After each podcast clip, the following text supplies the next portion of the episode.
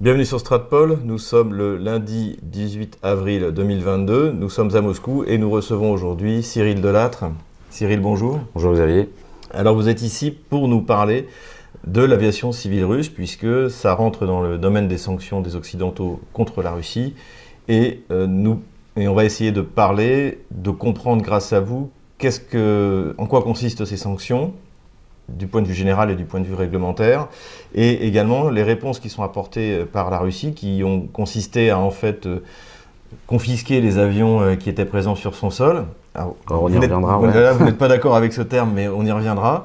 Euh, et ensuite, la russification et l'utilisation, la production à terme de, de, différents avions qui seront 100% russes. Et de toute manière, il est hors de question de prétendre que ces sanctions seront indolores pour la Russie en général, euh, les sanctions en général. Mais la question, c'est est-ce que les Russes peuvent faire ce qu'ils ont fait à partir de 2014, c'est-à-dire utiliser ça pour faire un saut qualitatif euh, dans le cadre de la production d'avions, dans le cadre de, l'organisation de leur économie? Avant de rentrer dans le vif du sujet, est-ce que vous pouvez nous expliquer un peu ce que vous faites, puisque vous, contrairement à moi, vous êtes un spécialiste de l'aviation civile alors, On va éviter d'être les mêmes spécialistes que les généraux gamelins qu'on a en France. euh, alors, moi, je suis Cyril Delatte, je suis français, je suis arrivé à Moscou il y a trois ans, j'ai remonté une société euh, de conseil l'année dernière euh, qui s'appelle Walgiz Aviation, qui est une société qui a pour but de euh, de prodiguer tout ce qui est le, conseil en exploitation aéronautique, en management, airline management, en euh, entraînement pilote, entraînement mécanicien, enfin tout ce qui va. On peut aider, dans 99% euh, du domaine d'une compagnie aérienne. Alors moi, pas tout seul, mais avec l'équipe que j'ai derrière moi. voilà, donc ça c'est ce que j'ai remonté. Euh, et, donc je suis revenu, malheureusement j'ai dû quitter la Russie euh, l'année dernière au, mois d'août euh, et je suis revenu là il y a 15 jours pour tout, tout remettre en service. Pour travailler justement exactement, et pour apporter dans, la mesure, dans la mesure des possibilités toutes les compétences qu'on peut avoir pour aider les Russes à sortir de, de, et la Russie à sortir de cette affaire. Alors cette affaire, quelles sont exactement les sanctions qui ont été mises dans le domaine aéronautique civil contre la Russie? Tout ce qui a pu être mis en place pour tenter d'isoler aéronautiquement la Russie a été mis en place. Et le seul objectif de ces sanctions n'est que chercher l'isolement de la Russie et les bloquer par n'importe quel moyen. Euh, ça passe par euh, l'interdiction de survol des pays de l'Union européenne ou euh, des zones de l'OTAN. Ça passe par les sanctions euh, sur les pièces détachées qui, vont, qui causent beaucoup de problèmes. Ça passe par euh, la tentative de récupération euh, des, des, avions qui sont en leasing. Il faut savoir qu'il n'y a que très peu de compagnies aériennes au monde qui sont propriétaires de leurs avions. Tout passe par des sociétés de leasing. J'en connais deux assurément, trois qui sont propriétaires de leurs avions. La première, c'est Federal Express aux États-Unis, qui sont propriétaires des plis des 600 appareils qu'ils possèdent. L'autre, c'est Corsair International, qui est une compagnie de charter régulière française, qui est propriétaire des avions euh, euh, qu'elle a. Et encore, peut-être même que pour les derniers, ça a changé. Ça, alors, à qui, appartiennent les avions russes? Alors, en fait, ce qui se passe, c'est que euh, dans l'histoire de l'aéronautique russe, on a tous connu euh, Aeroflot, Aeroflot qui mhm. était le vecteur de transport de, l'armée soviétique euh, à l'époque. Et à un certain moment, Aeroflot s'est bien rendu compte que si elle n'upgradait pas sa flotte et elle, si elle ne changeait pas de méthode de travail, euh, compte tenu du fait que l'Union soviétique s'était effondrée, la compagnie aérienne n'avait plus vocation à faire ce qu'elle faisait à cette époque-là.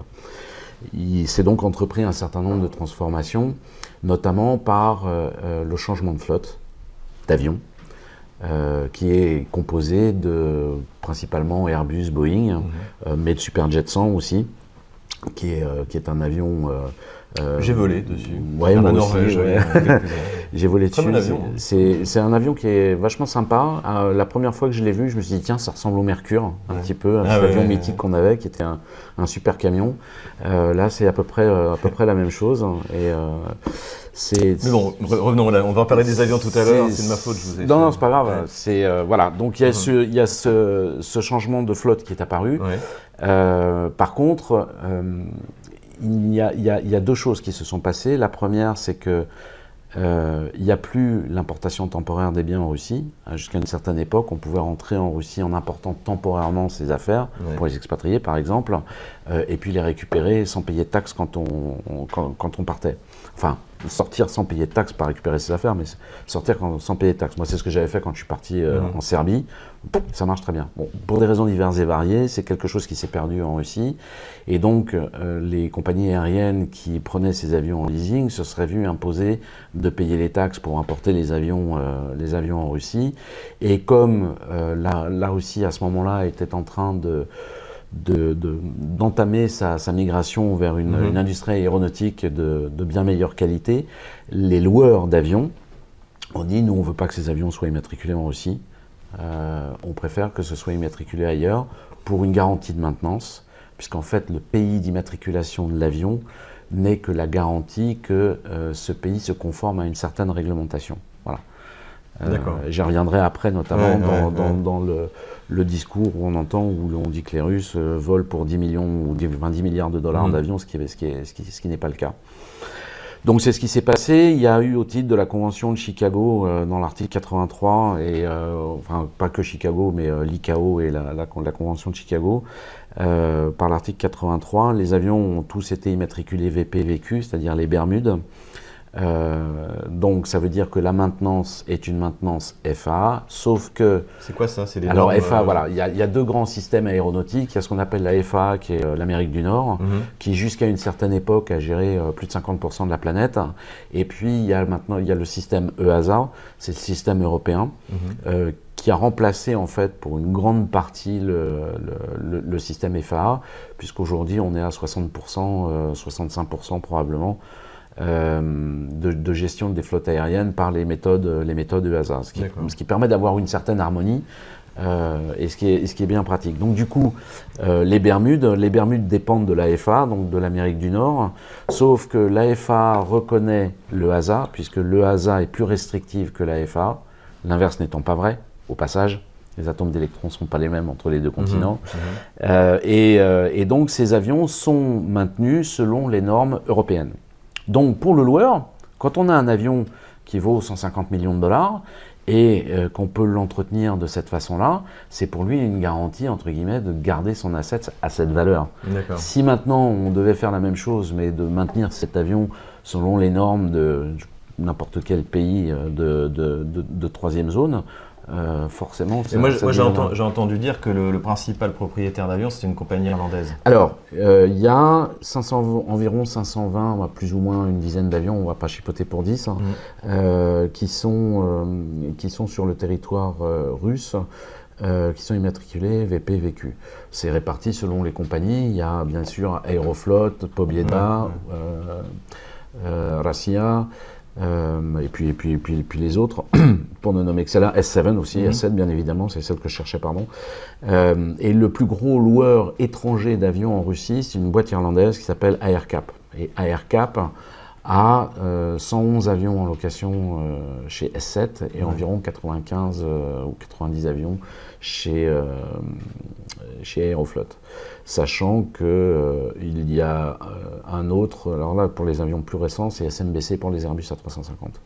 D'accord. Et en dehors de cet acteur irlandais, il y a d'autres acteurs Des compagnies de leasing russes. D'accord. Ah oui, euh, Parce que ça existe.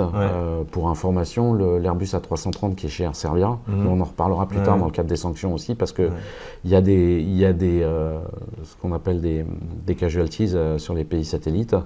Euh, L'Airbus A330 d'Air Serbia est loué par un russe, enfin par une société de leasing russe, et eux-mêmes reçoivent d'énormes pressions pour suspendre leur vol entre euh, la Serbie et la Russie. J'imagine. Oui, bah, ils, en ont parlé d'ailleurs dans les médias. Voilà, en fait, c'est passé par l'UE au départ. Il y a eu mm. une fin de recevoir des Serbes, et du coup, l'UE a dit bah, c'est pas grave, on va passer par les loueurs d'avions, et maintenant, c'est les loueurs d'avions qui disent nous, on veut pas que nos avions aillent en Russie, et donc, comme on considère que la Russie est en guerre, euh, les avions pourraient ne pas être assurés le cas échéant, etc. D'accord, d'accord. Donc les sanctions viennent euh, des occidentaux, donc ils ont mis, en fait, donc ils ont interdit donc le survol de, leur territoire et ils ont interdit l'utilisation, en fait, euh, de, l'utilisation, la participation des, sociétés euh, de entre guillemets, parce que entre guillemets, et les pièces détachées et tout ça. Pareil. Alors les Russes ont fait, ont réagi de deux manières. Enfin, c'est encore une fois un novice qui, euh, qui, l'explique. Donc, la première chose, ça a été, alors ce terme, on va en reparler, avec lequel vous n'êtes pas d'accord, c'est la confiscation des avions sur son sol.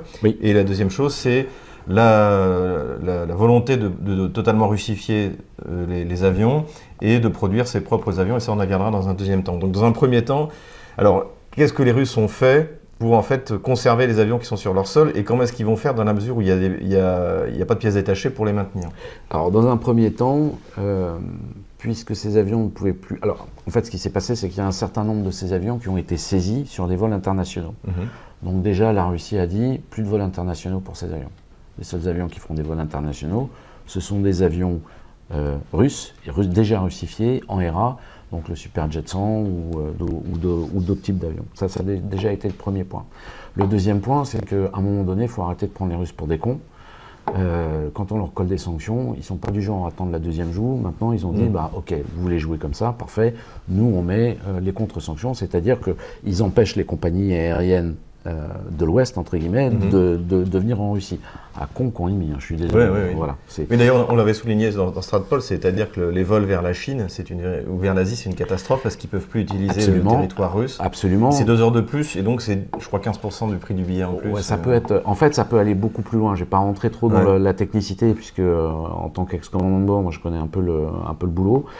Euh, c'est vrai que pour les vols entre la France et le Japon, par exemple, on va survoler euh, le territoire russe, même pour aller de France à Phuket ou ce genre, toute une certaine partie de l'Asie, on passe au-dessus de, au de la Russie. Le, simple fait de ne plus passer au-dessus de la Russie oblige à prendre soit des routes nord, donc des routes polaires, euh, soit des routes carrément plus au sud, et là beaucoup, beaucoup, beaucoup plus longues. Alors évidemment, qui dit des routes plus longues dit en port de carburant en plus, mmh. mais pour emmener du carburant, il faut du carburant donc ce qu'on appelle le cost index. et donc euh, ça, ça, ça, s'enchaîne un peu. Et puis vient l'autre chose, ce sont les vols, euh, ce qu'on appelle ETOPS, c'est-à-dire que sur les routes nord, euh, normalement la réglementation prévoit que chaque avion doit avoir pour les avions bimoteurs et, au-delà, donc tout ce qui est Airbus 350, etc., on doit avoir un terrain accessible à moins de 60 minutes de vol en N-1 moteur. Bon, mais après ça, on s'est aperçu qu'avec les, le, la reliability, euh, je cherche le mot en français, excusez-moi, avec les, la sécurité des moteurs qu'on a aujourd'hui, on peut euh, créer ce qu'on appelle des zones ETOPS, euh, ce sont des zones étendues dans lesquelles on peut se retrouver avec un terrain qui sera accessible à plus de 60 minutes mhm. de vol et moins un moteur, donc il y a de l'ETOPS 120 minutes, 180, 240 minutes, même de l'ETOPS 330. Mais ça veut dire des contraintes supplémentaires. Des contraintes supplémentaires et c'est pas mmh. forcément euh, c'est pas forcément simple. Donc ça, ça pourra pas et en carburant, ça coûte cher. Donc ok, donc ça, les Russes, ils ont répondu là-dessus. Ils ont interdit leur espace aérien. Et qu'est-ce qu'ils ont fait avec les avions donc, de ces compagnies euh, dont on parlait? Alors, ces avions, la Russie a décidé, bah, puisque c'est comme ça, nous allons les immatriculer en Russie. Et c'est là où je ne suis pas du tout d'accord avec euh, le terme qui est utilisé par beaucoup de, de, gens. Euh, c'est qu'il y, y, a deux aspects à vraiment prendre en mhm. compte. Il y a l'aspect purement réglementaire mhm. et l'aspect contractuel entre les compagnies aériennes et les sociétés de leasing. Mhm. Si on se base uniquement sur l'aspect purement réglementaire, la Russie, comme les États-Unis, comme la France, fait partie de l'Organisation internationale de l'aviation civile. Elle en est membre. On ne peut pas l'éjecter, on ne peut pas éjecter les autres pays, comme ça. C'est très bien, c'est comme ça. Mais réglementairement, si demain où aujourd'hui la Russie dit moi cet avion je l'immatricule chez moi, elle a le droit de le faire, à supposer qu'en face il y ait le type certificate qui va bien et la maintenance qui, va, qui aille bien. Sachant que pour un avion, c'est ce qu'on appelle le, CDN, le certificat de navigabilité. C'est comme la carte grise d'une voiture. Mhm. Quand on change l'immatriculation de la carte grise, euh, l'immatriculation d'une voiture, le nom du propriétaire sur la carte grise ne change pas. Mhm. Quand on immatricule un avion dans un pays puis dans, sur, sur un autre pays, le nom des propriétaires ne change pas. Or, ces sociétés de leasing elles-mêmes ne sont pas propriétaires de ces avions. D'accord? Ce sont des banques, des fonds d'investissement. On peut avoir deux pages, de, deux pages de propriétaires uh-huh. sur, euh, sur un avion. Pour un avion, ça peut être 10% détenu par un tel, 5% par un autre, etc. etc., etc.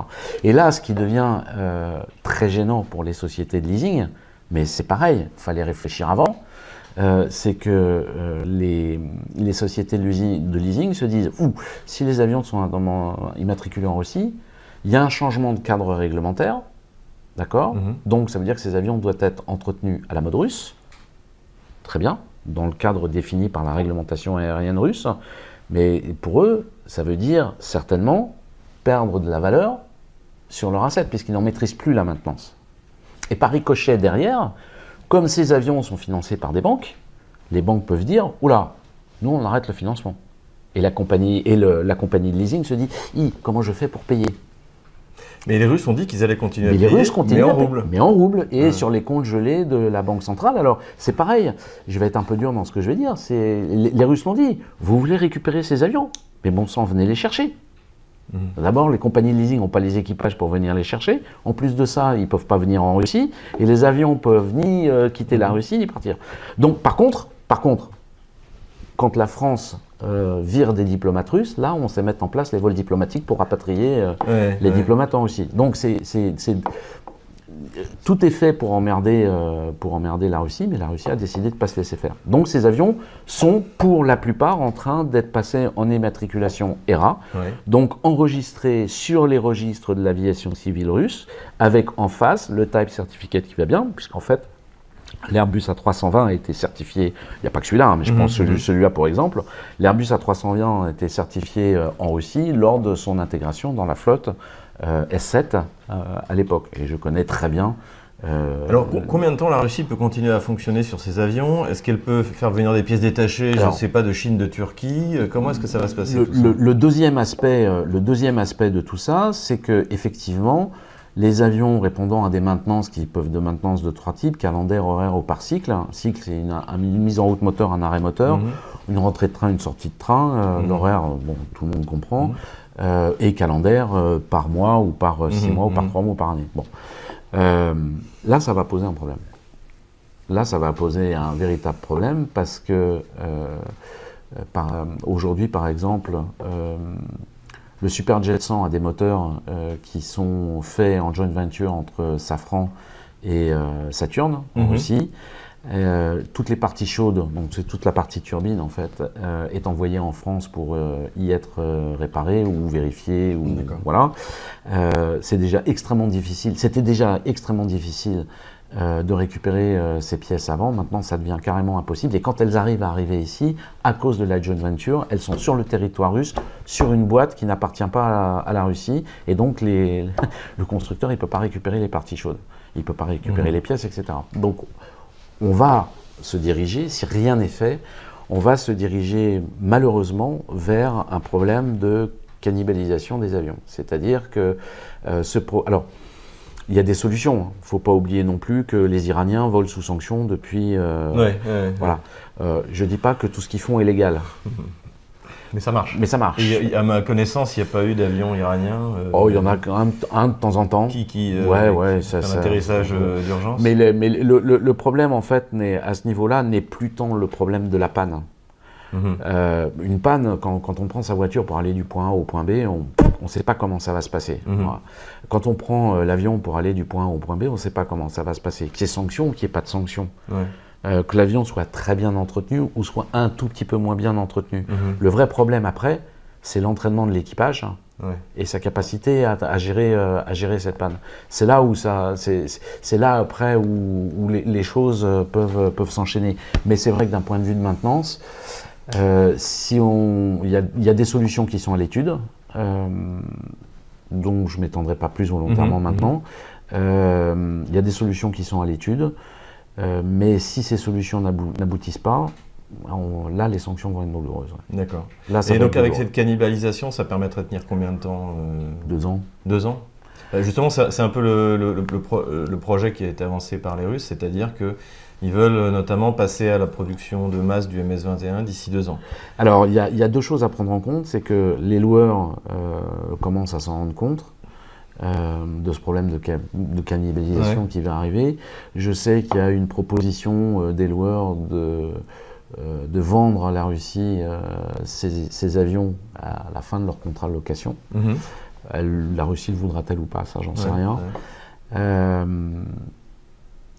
mais une chose est sûre, c'est que la Russie a une capacité aéronautique et une histoire aéronautique qui est juste extraordinaire, qui n'a rien à envier à la France. Mhm. Euh, elle est capable de produire des avions, d'excellents avions. Euh, c'est un avion, c'est un excellent avion. En plus. oui, d'ailleurs, je voulais dire que moi, sans être spécialiste, j'ai lu un peu la presse spécialisée.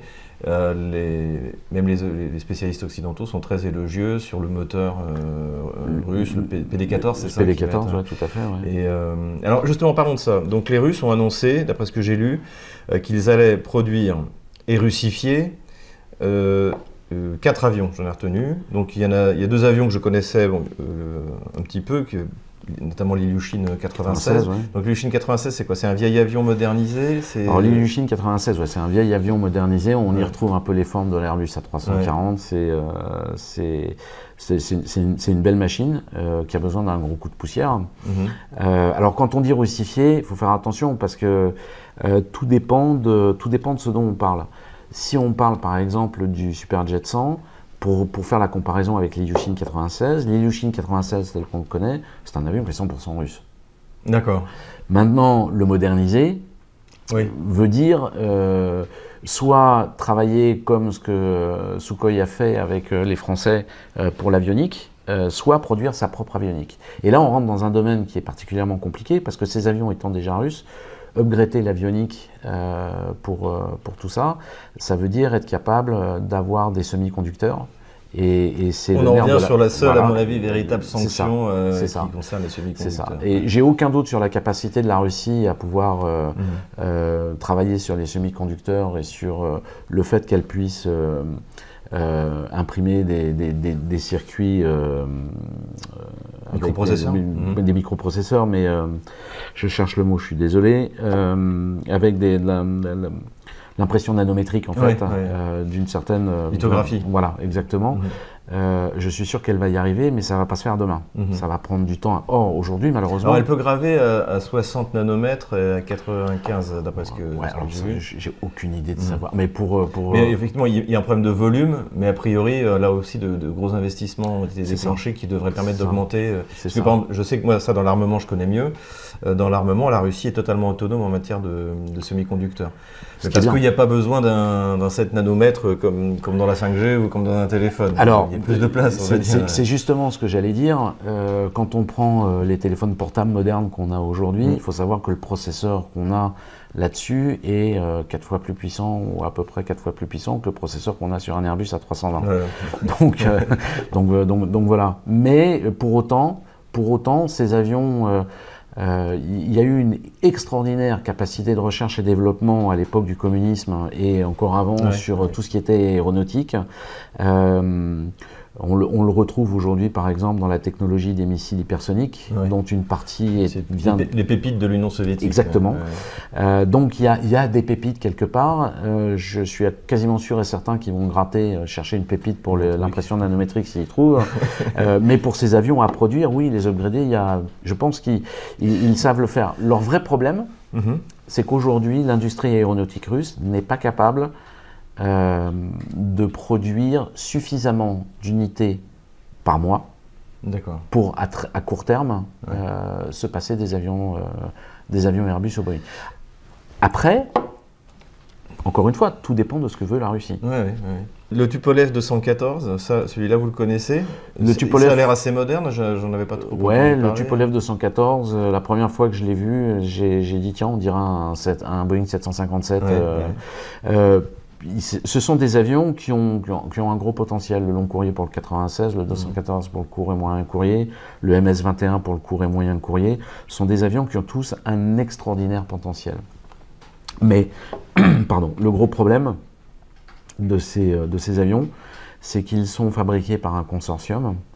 Et ce consortium, en fait, regroupe une partie militaire et une partie civile. Mhm. Or, à chaque fois qu'il y a une sanction qui va tomber, ce qu'on va chercher en premier lieu, euh, ce qu'ils vont chercher en premier lieu, c'est à bloquer le consortium militaire. Mais par ricochet, ça bloque le consortium civil. C'est ce qui s'est passé par exemple pour le MS-21 et la technologie carbone des ailes qui venait des États-Unis. Et tout d'un coup, bah, pof, ça pouvait plus venir. Donc ils ont été obligés de se démerder pour le faire eux-mêmes. Ce qu'ils ont fait. Ce qui, est, ce qui est une très bonne chose. Non, mais c'est juste excellent, mais c'est ça. le but des sanctions. Mais donnez-nous des. dans- Ouais. Quand je dis donnez-nous, parce que je me considère. Il y, a- encore, il y a encore trois, trois mois, je faisais des vidéos et je concluais en disant à mes Américains, s'il vous plaît, mettez-nous C'est des sanctions. Don- Donnez-nous des, donnez-nous des sanctions, euh, on arrivera, on arrivera à faire le bon technologique euh, pour y arriver. C'est pour ça que c'est Donc tu complètement peux stupide. 214, euh, pareil, problème de capacité de production, mais Oui. en soi un avion euh, tout à fait honorable. euh, Tout à fait, ouais. En fait, euh, 14 unités par an, euh, Ouais. c'est 14 unités par mois qu'il faudrait faire. Ah, D'accord. Mais là aussi, j'ai entendu dire qu'ils veulent investir énormément pour passer à, des, à la cadence d'attaque, on va dire. euh. Tant mieux, mais c'est ce qu'il faut faire. Ouais. Mais il faut, il faut le faire. euh, il faut le faire en ordre de bataille Ouais, aussi. ouais. Il ne faut pas le faire dans le désordre n'importe comment, il faut le faire en ordre de bataille. Euh, parce qu'il y a les moteurs qui doivent suivre. Euh, Par exemple, dans le jeu des sanctions stupides, mais complètement débiles, euh, les Français, euh, notamment Safran et Airbus, sont en train de dire Oh, arrêtez avec le titanium, là, on en a besoin pour les moteurs. Alors, à défaut qu'on ne puisse pas euh, travailler sur les moteurs des Russes, nous, on en a besoin sur nos moteurs. C'est pareil. Oui, ça c'est vrai que le titane, euh, Bien sûr. c'est un. Alors, voilà, tout d'un coup, un on, enjeu exceptionnel, tout d'un coup, on voit, on voit apparaître un petit encart qui dit finalement, les pièces en titane qui sont forgées en Russie, ben, on- ce ne seraient pas des pièces détachées, ce serait du titane tout court, et donc on va peut-être pouvoir les récupérer. euh, Donc ça veut dire que la Russie aurait presque un levier euh, par rapport à ça, Bien sûr. en disant vous ne donnez pas de pièces détachées, ben, vous allez. euh, Mais le levier, je suis désolé, hein, le levier de payer en roubles, euh, Ouais, c'est un excellent levier. voilà, vous payez votre gaz, votre pétrole en roubles, sinon pas de gaz ou pas de pétrole, basta quoi. hein. Voilà. le Super Jet 100, donc, dont on parlait tout, tout au début, euh, j'ai- moi j'ai voyagé dessus, j'ai trouvé que c'est très bien. Il y a eu un accident, euh, il y a- mais bon, cela dit, il y en a eu- il y a- c'est pas. Il y en a eu deux en fait. Ouais. Euh, il y a eu deux gros accidents, sur un en Asie, sur un vol de démonstration. Ouais, tout au et, début, je puis, voilà, et puis il y a eu le 1492 euh, Aeroflot de Murmansk. Est-ce que ça Alors, remet en cause, en cause la non. fi- Non? non, parce qu'en fait, euh, on a eu, euh, si on regarde bien dans l'histoire de l'accidentologie euh, Airbus, euh, on a eu aussi de sacrés beaux accidents avec des Airbus A320, où tout le monde se souvient de, du Mont Saint-Odile et d'Apshine. Euh, le Mhm. Boeing, Boeing a eu toute une série d'accidents récemment avec Bien les sûr, nouveaux, avec, les- le, avec le, le 737 Ouais. MAX. On peut pas. Voilà. Ouais. Je vais pas me. Ça je vais de l'aéronautique. Voilà, je vais pas me répondre sur les causes et les circonstances ouais, de, ouais. de, Non, c'est- de- de c'est chaque accident, c'est pas le, c'est pas l'objectif. En revanche, il y, a- mais, il y a un sujet qui est intéressant, c'est que, euh, d'après ce que j'ai compris, les Russes peuvent le russifier, euh, notamment avec la motorisation, puisqu'ils ont sorti leur propre moteur, le PD08, c'est ça C'est ça, exactement. Est-ce qu'ils sont, est-ce que, euh, ils sont capables de russifier totalement le Super Jet 100 et d'ici combien de temps? Alors, moi, j'ai.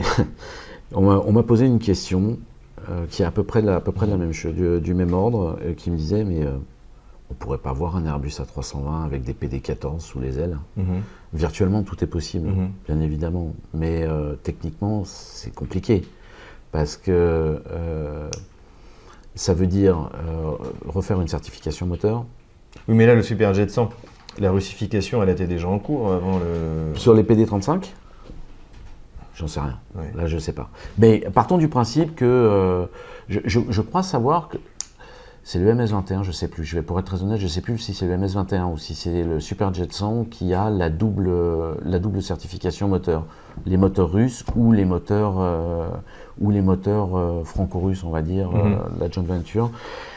Mais si- s'il y a la double certification, c'est facile, on met des moteurs russes à la place et c'est terminé. Ça veut Je, dire je- que le je sais travail que a été c'était en cours et d'après les déclarations officielles, mais encore une fois, je ne suis pas spécialiste, euh, ils parlent justement de, de russification complète du. euh, Je pense que s'ils en Jet 100. parlent, s'ils en parlent, c'est que la, la, la russification complète avec les moteurs 100% russes a dû être commencée, mais pas terminée. Oui, c'est ça. ça, Mais pas terminée. Euh, Mais en principe, c'est quelque chose de faisable. bien sûr, c'est quelque chose de faisable, mais c'est pas que- c'est pas quelque chose qui est fait en six mois. C'est pas Ouais. vrai. Oui, oui, d'ailleurs, d'ailleurs, c'est pour ça que le plan, j'ai bien vu, c'est enfin, vraiment, là, les deux prochaines années, on va voler sur des, des avions, euh, des Boeing et des Airbus cannibalisés. J'ai l'impression que les choses. Ou alors avec des pièces détachées. J'aime pas trop. Alors cannibaliser, j'aime pas trop. euh, c'est Ouais. malheureusement la réalité, mais Mhm. j'aime pas trop ce terme parce que parce que nécessité faisant force de loi. on- parfois, on est obligé de faire les choses. Enfin, ceci dit, euh, on peut toujours dire ce qu'on veut, mais euh, une bonne partie euh, de la latte ou euh, de certains avions de la de l'air française, il en faut trois pour en faire voler un seul. Donc euh, on n'a pas de leçon à donner dans ce, dans, ce domaine-là. Mais, mais IATA s'est opposé à l'embargo sur les pièces détachées. Ah oui. Ouais, IATA s'y est opposé. Et d'ailleurs, en cherchant bien, je suis quasiment sûr qu'on devra arriver à trouver quelque part dans, dans une convention, que ce soit la convention de Chicago ou dans l'OACI, que l'embargo sur les pièces détachées, en fait, euh, c'est volontairement mettre en danger euh, la vie des biens et des personnes mhm. par négligence. alors vous allez me dire, bah, les compagnies ont qu'à arrêter leurs avions. Oui, bien sûr, effectivement, et c'est ce qui va se passer. Pobieda, par exemple, a 41 avions en, leasing, ils en font voler que la moitié. Mhm. évidemment, mais, mais c'est pour moi, euh, pour moi difficile, euh, avec tout ce qui implique l'aéronautique, la sécurité des vols, tout ce qu'on a fait, etc., de se dire euh, on a une bande d'abrutis qui sont capables de prendre des, des, trucs comme ça. Et en fait, ces gens-là, moi j'aimerais bien avoir leurs femmes et leurs enfants dans les avions. Je mhm. pense qu'ils remettraient vite les choses, les choses à l'endroit. il va falloir faire attention parce que des problèmes techniques, il va y en avoir, des pannes, il va y en avoir. Et c'est là où il faut avoir des équipages hyper entraînés mhm. euh, pour être capable de faire face euh, à, ces, euh, à, ces, pannes. Aujourd'hui, c'est peut-être le cas, demain ce sera peut-être plus le cas, parce que les sanctions ne s'appliquent pas qu'aux avions, les sanctions s'appliquent aux simulateurs de vol aussi. Donc là, on met carrément en danger encore le, le, récurrent ah, training C'est une guerre, c'est une guerre totale de l'Occident. C'est une guerre totale. Moi, je suis mon, point de vue à moi, que, mais qui n'engage que moi, mais je, suis pas je commence à plus être le seul à le penser, et notamment euh, dans le gouvernement russe, euh, la Russie doit aujourd'hui être totalement autonome mhm. euh, et tout faire pour obtenir cette autonomie.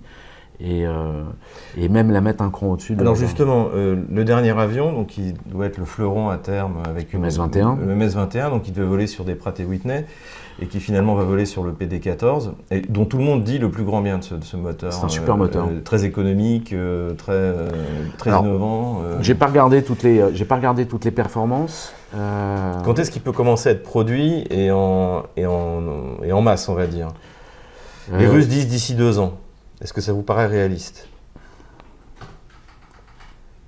Oui, ça pourrait être réaliste, mais si l'effort commence tout de suite. Mhm.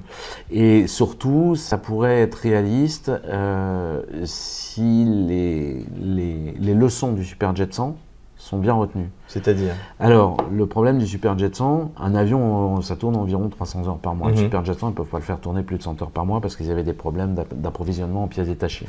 Et prendrai deux minutes après pour expliquer pourquoi c'est comme ça. Si avec le MS-21, et on m'avait déjà posé la question il y a un an et demi mm-hmm. euh, sur un salon aéronautique, j'avais dit si euh, le virage à 180 degrés ne se fait pas tout de suite, ça va aller la tête dans, la tête dans le mur. Mais si la capacité de pièces détachées euh, est capable de suivre la production de l'avion, à ce moment-là, ouais, il y, y, a un super outil dans les mains. Il y a un super outil dans les mains franchement. Euh. Et alors en plus, euh, ce qui est assez intéressant, c'est que le cockpit du MS-21, c'est le même que le Superjet 100. On retrouve la philosophie Airbus.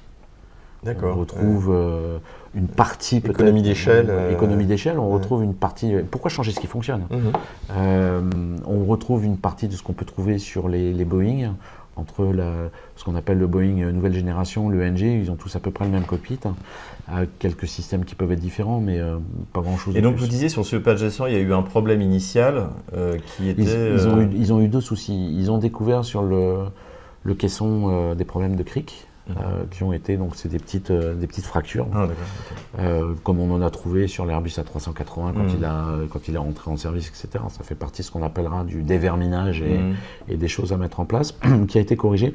Le vrai vrai vrai problème qu'ils ont eu c'est justement pardon cette technologie carbone qui a été mise sous embargo qui les ont obligés à trouver eux-mêmes la capacité à faire ce, ce, ce carbone. Ils ont perdu un an et demi D'accord.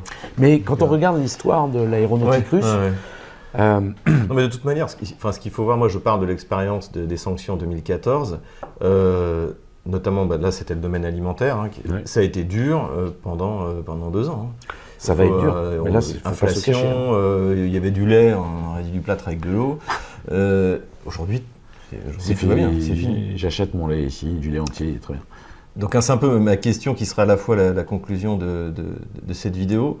Est-ce que, en tant que spécialiste, vous pensez que la Russie pourra utiliser les sanctions et ses contre-sanctions pour faire, dans le domaine de l'aéronautique, le, saut qualitatif qu'elle a fait dans, le, dans, le, dans, certains domaines grâce aux sanctions en 2014, domaine financier, domaine... Euh, c'est mon vœu le plus cher.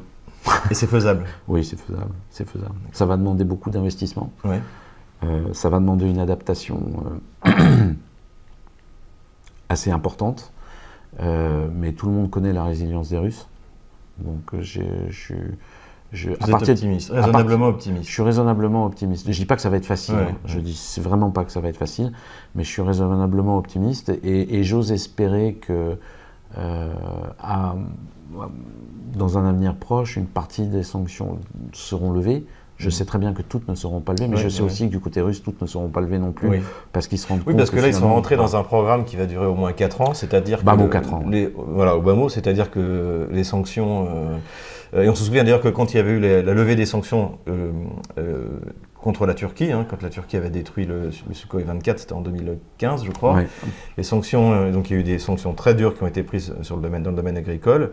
En 2016, il y a eu une réconciliation, mais les Russes ont maintenu les sanctions agricoles pendant un an et demi en disant Je suis désolé, nous, on a, un programme de, remplacement des importations. Euh. donc, ce qui est clair, c'est que même si les Occidentaux lèvent une partie des sanctions, moi, je pense que dans le domaine aéronautique, euh, ça, les, Russes vont maintenir, en, tout cas, une bonne partie des leurs pour. Euh, parce que maintenant, le, plan est lancé. Le plan, c'est un plan à 4 ans. Euh. Le plan est lancé. Je ne peux pas garantir aujourd'hui que la Russie, parce que je ne vois pas l'avenir, que la mhm. Russie maintiendra une bonne partie de ses sanctions aéronautiques. Je parlais plus de certaines sanctions en général, notamment le paiement en rouble, par exemple, ou ce genre de choses. Mais ça, je pense qu'on va y rentrer et qu'on n'en sortira plus. Il n'est pas, mhm. économiquement parlant, l'intérêt de l'Ouest à continuer dans le jeu de la sanction stupide. Voilà. Bah, écoutez, en tout cas, merci pour cette. Euh, mais il y a plein d'autres choses encore à dire. Mais on pourra y revenir, mais il ne faut pas faire des vidéos trop non, sur Internet. Mais déjà, je pense que d'ici quelques mois, on verra un peu euh, ce qui est lancé, ce qui n'est pas lancé, et, les, perspectives. En tout cas, on retient, c'est que vous êtes raisonnablement optimiste. Oui. Et, euh, et, de manière générale, moi je le suis aussi. Je pense que les Russes ont la capacité de tout produire eux-mêmes dans ce pays, y compris des semi-conducteurs à basse nanométrie, mais ça, ce sera, ce sera quand même plus long, à mon avis, et plus difficile, plus difficile que tout. Chaque fois qu'il y a eu des sanctions contre la Russie, ça fait 20 ans que la Russie fait des mm. bons technologiques. Euh, voilà. Donc, euh, j'ai pas peur. Merci Cyril Delattre. Avec plaisir, merci beaucoup Xavier. Voilà, n'hésitez pas à vous abonner à notre chaîne. Donc celle-là, je vais la mettre euh, sur YouTube en totalité, puisqu'on n'a pas dit de choses trop politiquement incorrectes. C'était surtout technique. Euh, donc n'hésitez pas à vous abonner, n'hésitez pas à faire un don, et n'hésitez pas à mettre un pouce bleu ou noir. Et je vous dis à bientôt pour une nouvelle vidéo ou un nouveau bulletin.